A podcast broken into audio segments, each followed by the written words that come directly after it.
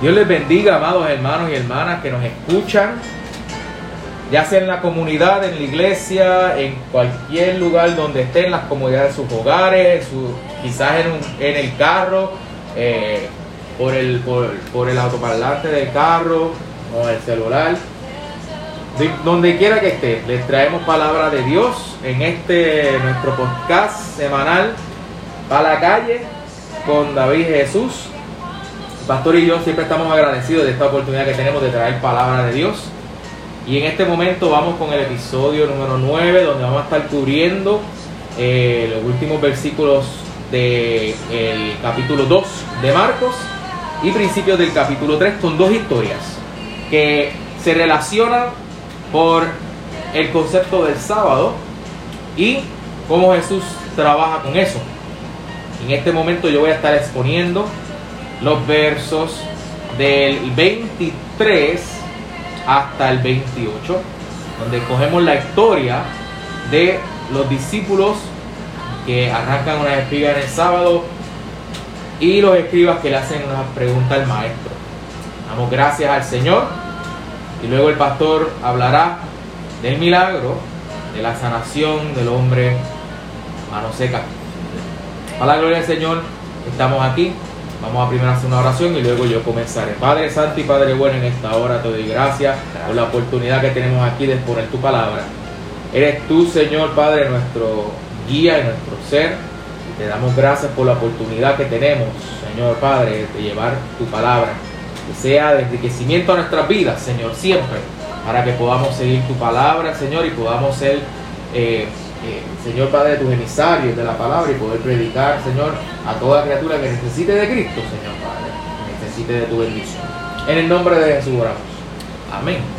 Gracias Dios. Tenemos aquí Marcos, del 23 al 28 dice, aconteció que al pasar por eh, eh, que al pasar él por los sembrados en un día de reposo, sus discípulos andando comenzaron a arrancar espigas entonces los fariseos le dijeron, mira, ¿por qué hacen en el día de reposo lo que no es lícito? Pero él les dijo, nunca leíste lo que hizo David cuando tuvo necesidad y sintió hambre. Él y los que con él estaban. Cómo entró en la casa de Dios, siendo Abiatar como sacerdote, y comió los panes de la proposición, de los cuales no es lícito comer, sino a los sacerdotes, y aún dio a los que con él estaban también les dijo Jesús, el día de reposo fue hecho por causa del hombre y no el hombre por causa del día de reposo. Por tanto, el Hijo del Hombre es Señor, aún es día de reposo. Como gloria al Señor por esta palabra maravillosa. El Señor te dice en esta mañana, tarde, noche, que Él es el dueño y Señor del reposo. No somos nosotros es el Señor el que lo determina. El Señor nos creó con un propósito. Nos creó con amor. Y el último día de la creación dice el Génesis que Él tomó el tiempo para descansar. El primero que reposó fue el Señor. Por eso el día de reposo es el del Señor. Pasando por los sembrados en sábado. Miren, en esta parte del mundo sus discípulos andaron, eh, eh, comenzaron perdón, a arrancar espigas y el trigo se cosechaba generalmente hacia el final de la primavera o principios del verano. Así que nos da como una pizca del tiempo en que se estaba determinando ¿verdad? Este, esta narrativa. Deuteronomio 23, 25 este, nos permite utilizar, ¿verdad? si leemos en ese versículo lo que pasa, porque dice que permite utilizar las manos para cosechar trigo del campo de un vecino pero prohíbe el uso de la hoz. En otras palabras, es permitido que una persona hambrienta pueda comer trigo del vecino, ¿verdad? Es como cuando uno tiene un, un, palito de mango y el vecino viene y, con sus manos coge un mango o dos del lado, ¿verdad? Del árbol tuyo que a lo mejor está yendo al lado del vecino. Cualquiera de nosotros dice, no hay problema, come, ¿verdad? Porque no hay problema con eso, pero sin embargo, la, la diferencia está si se permite que la cosecha se haga para venderlo. Así que los fariseos le dicen a Jesús, ¿por qué hacen e-, en el sábado lo que no es lícito? Eso quiere decir que los discípulos dan por hecho que el maestro es responsable por la conducta de sus discípulos. El problema no es que los discípulos corten y coman trigo del campo de un vecino, sino que lo hagan el sábado. Aquí la cuestión tiene que ver con el día y lo que representa. La Torah dice que guardarás el día del, del, reposo para santificarlo, como Jehová tu Dios te ha mandado. Seis días trabajarás y harás toda tu obra, mas el séptimo es reposo a Jehová tu Dios. Ninguna obra harás tú, ni tu hijo, ni tu hija, ni tu siervo, ni tu sierva, ni tu buey, ni tu asno, ni ningún animal tuyo, ni tu peregrino que está dentro de tus puertas, porque descanse tu siervo y tu sierva como tú. Y acuérdate que fuiste siervo en tierra de Egipto, y que Jehová tu Dios te sacó de allá con mano fuerte y brazo extendido, por lo cual Jehová tu Dios te ha mandado que guardes el día del reposo. Acabo de citar Deuteronomio 5, los versos del 12 al 15, que encapsulan por qué se ha hecho toda esta tradición en ese tiempo de el, Shabbat, el descanso, el sábado. La cuestión aquí es lo que constituye trabajo. ¿Es trabajo segar trigo para calmar el hambre? Aunque varios pasajes del Antiguo Testamento incluye el tema del trabajo. Por ejemplo, Éxodo 16 del 22 al 30, Números 15 del 32 al 36 y otros más, deja mucho que imaginar al momento de aclarar exactamente qué constituye trabajo en ciertas situaciones. Hoy en día el trabajo a veces toma una conducta ¿verdad? un poco negativa porque cuando viene el fin de semana y después va a llegar ese lunes, estamos como que con esta ansia de que ay, hay que volver a trabajar. Eso del trabajo, ay Dios mío, el trabajo, es que tengo mucho trabajo. ¿Cuántas veces nos sobrecargamos de trabajo? Pero quizás la definición de trabajo sería bueno que nosotros la redefiniéramos. Porque en nuestro contexto cristiano, el amor de Cristo, nuestra misión de llevar la palabra a toda criatura, no debe de tener esa connotación negativa de trabajo. Además de que pensamos que trabajo es una cuestión de unos días, de un horario, de, algo limitado, donde tienen una barrera. Yo trabajo de 8 a 5 y después de eso me desconecto y que nadie me moleste en el trabajo. ¿Cuánto no hemos dicho eso de los que trabajamos cuando estamos estresados? Pero el Espíritu Santo de Dios mora en nosotros las 24 horas, los 7 días de la semana, los 365 días del año. Es un estilo de vida que no se puede limitar a un simple trabajo. Éxodo 34, 21 dice, sin embargo, seis días trabajarás, mas en el séptimo día cesarás, cesarás aún en la arada y la ciega entonces arar y cegar claramente se encuentran entre las actividades que en ese momento se decía que estaban prohibidas.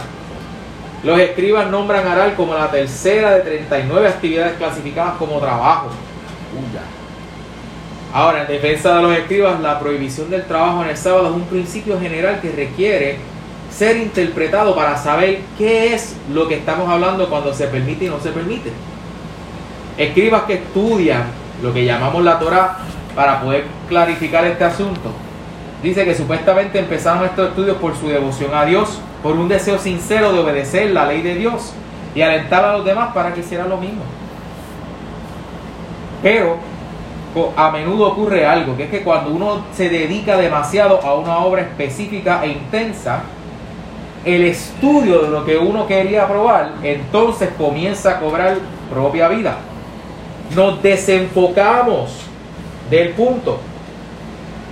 Los escribas se estaban enfocando tanto en la cuestión de guardar el sábado que comenzaron a perder de vista el enfoque de lo que representa el sábado. sábado el sábado, el Shabbat en ese momento era una práctica donde se daba tiempo para poder reflexionar en la ley, para poder darle gracias a Dios, para poder dedicarle un día al Señor, para poder descansar en todo lo que el Señor ha hecho por nosotros. Como ocurre a menudo con obras académicas, los escribas se preocupaban tanto por los detalles minuciosos de la ley que perdieron de vista el punto principal, el descanso. Porque el descanso, y lo voy a atar con, con palabras que he dicho anteriormente, el descanso también significa restauración. Uno no puede restaurarse, uno no puede mejorarse si no hay el tiempo de descanso. Aquellos y aquellas de nosotros que hemos hecho ejercicio antes sabemos qué tan importante es el descanso. Si estás los siete días de la semana haciendo ejercicio extremadamente fuerte, dos o tres horas al día en la semana, usted sabe que el cuerpo va a llegar a un momento donde no va a poder crecer. El músculo necesita ser pasado por traumas fuertes de trabajo, pero es en el descanso donde se repara y crece. Lo mismo es el alma del ser humano. Necesitamos este sábado para que se pueda descansar y crecer. Así que la esencia del sábado, de adorar al Señor, de poder tener tiempo para que nuestro espíritu crezca en el Señor, es importante. ¿Qué sucede? El Señor les va a dar una lección grande a estos escribas. Les va a dar una pizca. Les va a dar. Una, una guía de lo que realmente se tenía de intención del sábado con el propósito de que su visión se engrandeciera. Versos 25 al 18, Jesús, perdón, del 25 al 28, Jesús los para en seco y le dice, le cita la palabra, nunca leí. ¿Qué hizo David, qué hizo David cuando tuvo necesidad? Hubo hambre, con él estaba. Dice que entró en la casa de Dios, siendo Abiatar como subo pontífice, y comió los panes de la proposición, de los cuales no es lícito comer, sino a los sacerdotes, y aún dio a los que con él estaban. También les dijo, el sábado es por causa del hombre, no el hombre por causa del sábado. Jesús vuelve a reenfocar a los escribas diciendo, esto no es cuestión de ustedes. Porque los escribas, lamentablemente, con su conocimiento de la ley, llegaron a un punto académico donde se enfocaron tanto en las reglas, en los minuciosos, en los detalles de lo que hay que mantener la ley, que se olvidaron para qué se hizo la ley en primera instancia. Porque usaba la ley para sus propios beneficios. Esto es una de las primeras pistas que nos da cuando el Señor confronta a los escribas, está confrontando su hipocresía. Estaban tan y tan enfocados en, en difamar la imagen de Cristo, de Jesús y de lo que estaban haciendo, porque Jesús representaba una amenaza a la vida cómoda de ellos. Aleluya. Así que él dice que el Hijo del Hombre, palabras de Jesús, así que el Hijo del Hombre es Señor aún del sábado.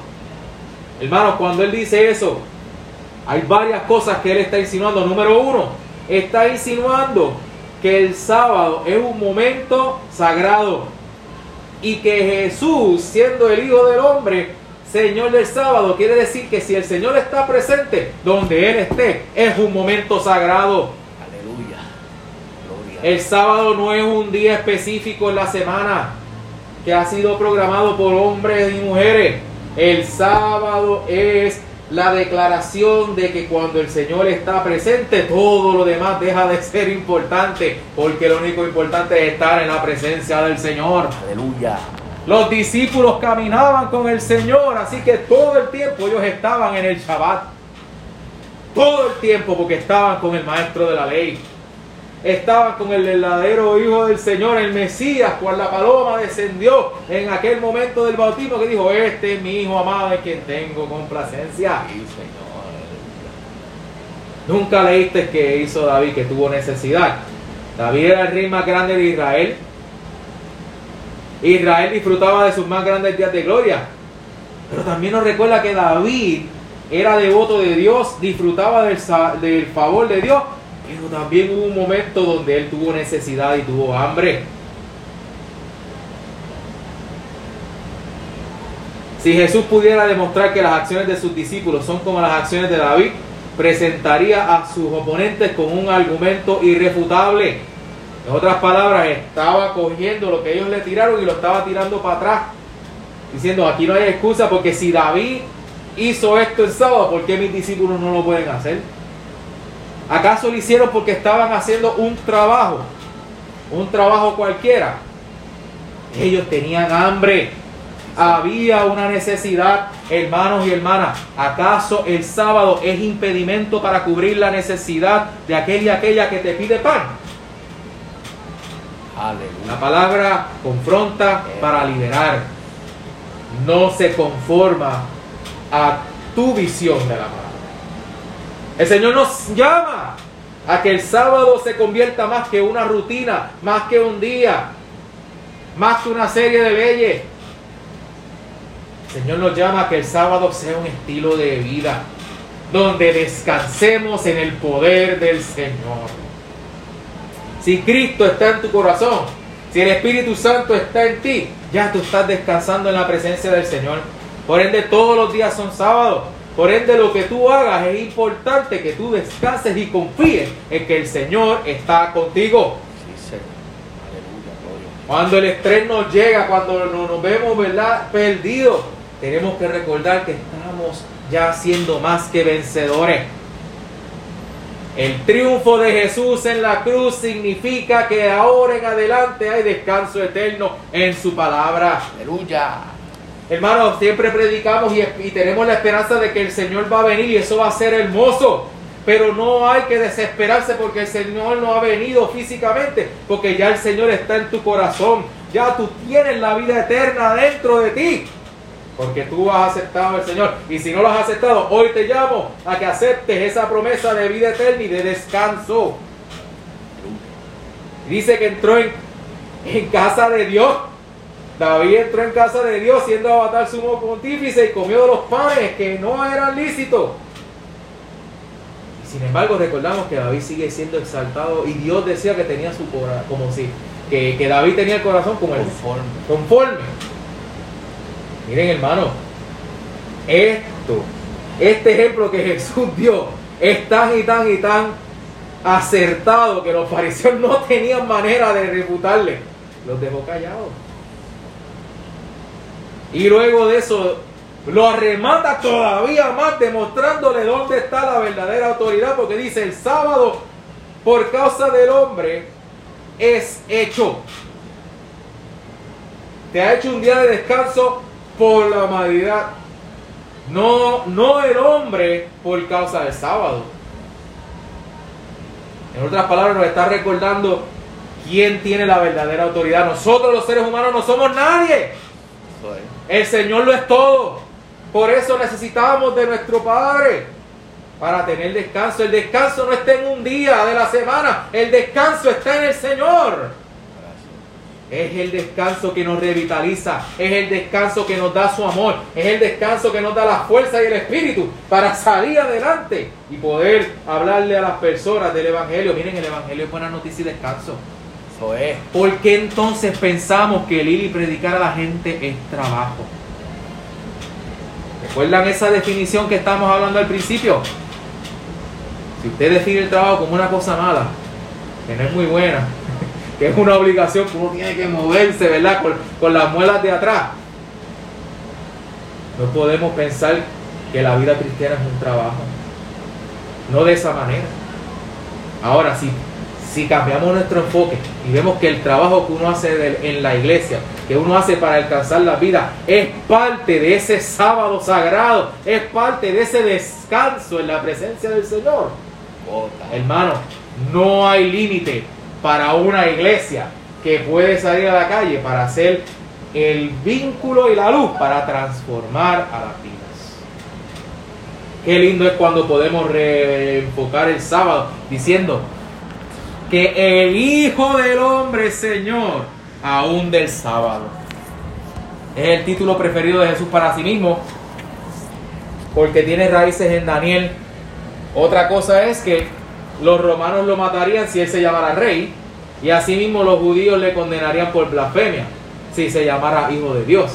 Por ende, la narrativa de Marcos usa mucho el Hijo del Hombre Jesús ha enseñado en la sinagoga como alguien que tiene potestad y no como los escribas. y ha utilizado el Hijo del Hombre para sí mismo y declarado su autoridad de perdonar pecado. Cuando Dios perdona pecado, es otro momento de descanso. Cuando Dios te trae la salvación, es un momento de descanso. Así que hermanos y hermanas, si esta mañana te sientes falto de fuerzas, yo te invito a que descanses en la presencia del Señor. No importa lo que digan los escribas, la gente que diga, ay, que si tú estás haciendo esto en el sábado, que la voluntad de Dios nos lleva a romper los esquemas de este mundo y a hacer cosas diferentes para el Señor. Cuando alguien tiene hambre, cuando alguien tiene necesidad, no podemos poner de excusa, ay, es que tengo que ir a la iglesia, hermano. Ir a la iglesia es importante, es importante que nos congreguemos, hermano. Señor. Pero si un familiar tiene una emergencia en este mismo momento, y tú tienes que atender tu familia. Aleluya. Vas a poner el tener que, ir a la iglesia sobre tu familia. Vuelvo y repito, no es que yo estoy diciendo que no vayamos a la iglesia. Pero hermano, los pastores entienden si hay una situación familiar. Señor. Y si yo, que en un momento fui pastor, o sea, me venían con un problema así, yo decía, usted atienda a su familia usted vaya y, ayude esa necesidad porque eso es lo más importante que nosotros tenemos. Sí, Señor. Yo tengo un pastor que también se llama Jesús, se llama Jesús García, que es amigo mío, ¿verdad? Con los misioneros. Y uno de los modos de su iglesia dice, entramos para adorar, salimos para servir. Entramos a la iglesia para adorar, hermano. Aquí no se entra a servir, aquí no se entra a trabajar. Nosotros servimos y trabajamos afuera. Pero si trabajamos para el Señor, sigue siendo parte del sábado. Porque estamos trayendo vida a las personas que se habían perdido por el poder del Señor. No importa que entres en un campo donde haya personas que digan, no puedes entrar aquí porque tenemos esta regla este sábado. Donde Dios te ponga, Dios te va a bendecir. y Dios te va a dar descanso para ti y tu familia hay restauración para las vidas, hay nuevas cosechas que están esperando que sean tomadas como los discípulos hicieron aún en el sábado. Y así mismo ahora pasamos con el pastor que va a hablar del milagro, de otro milagro en el sábado, de una persona necesitada, pastor. Sí, Señor, gloria al Señor. Descansa en el Señor en esta hora, eh, donde quiera que estés, descansa, descansa. Aleluya. En Marcos 3 del 1 al 6 nos habla de una experiencia eh, hermosa donde Jesús hizo otro milagro, donde un hombre era un inválido, tenía una mano seca y recibió el poder de Dios en su vida y fue restaurada aquella, aquella mano. Aquí hay una sanidad en una sinagoga y un incidente con los fariseos. Dios sana a una persona, pero también hay un incidente con los fariseos, los religiosos de aquel tiempo. Jesús entra a la sinagoga. Hay un hombre con una necesidad, tenía una mano seca. Luego Jesús le da una orden que entienda, entienda su mano. Luego el hombre es sano y los fariseos traman cómo acabar con Jesús. La ley decía que se podía quebrantar el sábado solo cuando una persona está en peligro. Pero en este caso del hombre de la mano seca, la vida no estaba en peligro y no se podía sanar porque se consideraba un trabajo. Así los fariseos interpretaban la ley los religiosos de aquel tiempo interpretaban la ley de esa manera. Osvaldo Vena dice en su comentario de Marcos, en la página eh, número 68, Jesús opina diferente. La ley fue dada para beneficio del ser humano. Señor. La ley fue dada para el beneficio del ser humano y darle gloria a Dios. La ley fue dada para bendición del ser humano y darle gloria al Señor. Marcos 3.1 dice, otra vez entró Jesús en la sinagoga y había allí un hombre que tenía seca una mano. Jesús encuentra a un hombre inválido que no puede desplazarse o ejercer alguna actividad por tener algún miembro tullido o cortado. Con una mano seca, paralizada, Jesús encuentra a aquel hombre en aquella sinagoga, en el lugar donde se estudiaba la palabra de Dios, en el lugar donde habían debates teológicos. Jesús ve una necesidad en aquel lugar. Los fariseos estaban pendientes si Jesús rompía el sábado. A los fariseos no le, no le interesaba si el hombre era sano o el hombre era bendecido. A ellos lo que les importaba era que se cumpliera eh, lo de guardar el sábado. Mauro Orsati, son un italiano sacerdote, dice en lectio divino para la vida diaria, él dice que los fariseos son personas que no confían. Los fariseos son personas que no confían, que están en prisiones de sospecha y intoxicadas en resentimientos y odios. Lo vigilaban con mucho cuidado para acusarle pero no guardan el sábado. Esto era castigado con la pena de muerte. Pero para alguien que estuviera subiendo como profeta, esto era suficiente para dañar su credibilidad como profeta. Entonces dijo el hombre que tenía la mano seca, levántate y ponte en medio. Y les dijo, ¿Es lícito en los días de reposo hacer bien o hacer mal, salvar la vida o quitarla? Pero ellos callaban. Lo vigilaban con mucho cuidado para acusarle por no guardar el sábado. Esto era castigado con la pena de muerte.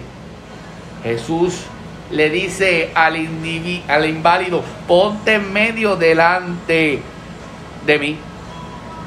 Dios se siente glorificado cuando se le devuelve la dignidad al hombre y la salud. El Señor le dice, ponte al centro. Dios le está dando el lugar máximo al ser humano. Lo más importante no es el sábado es el hombre, es el ser humano, es el bien del ser humano. Jesús pregunta, ¿es lícito salvarle la vida a una persona o matarla?